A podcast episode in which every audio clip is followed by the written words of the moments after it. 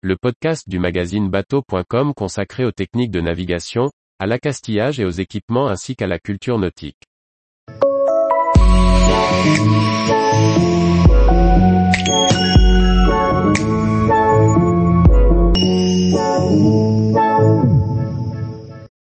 Dix recommandations à suivre pour que l'eau douce du bord reste saine. Par Olivier Chauvin. Faire régulièrement le plein de ces réservoirs ne suffit pas à garantir la bonne conservation de l'eau du bord d'un bateau.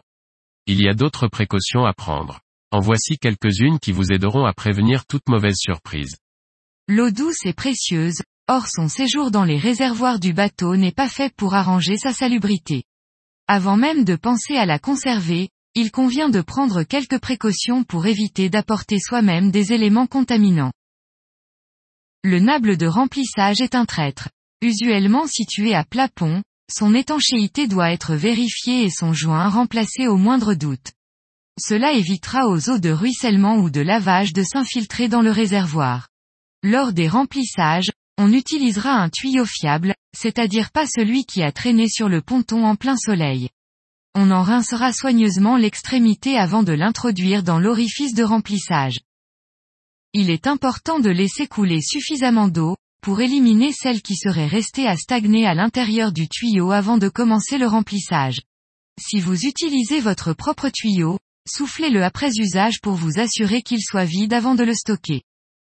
L'eau distribuée par les réseaux terrestres est traitée à l'aide de produits rémanents, c'est-à-dire que leurs effets sont durables afin que l'eau ne s'abîme pas dans les canalisations.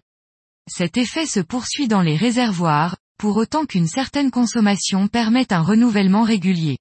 Une bonne précaution consiste à nettoyer son ou ses réservoirs en début de saison, avant de les remettre en service.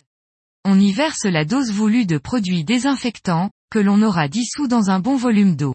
On ouvre un à un tous les robinets, afin que le produit soit en contact avec l'ensemble du circuit. Après quelques heures de contact, il suffit de vidanger et de rincer à l'eau claire. Un dernier remplissage et votre installation est prête à fonctionner.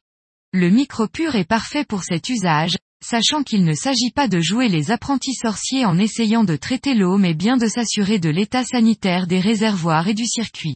Il est de toute manière important de fractionner ses réserves, pour suivre sa consommation, mais également pour limiter les conséquences d'une éventuelle contamination. Tous les jours, retrouvez l'actualité nautique sur le site bateau.com.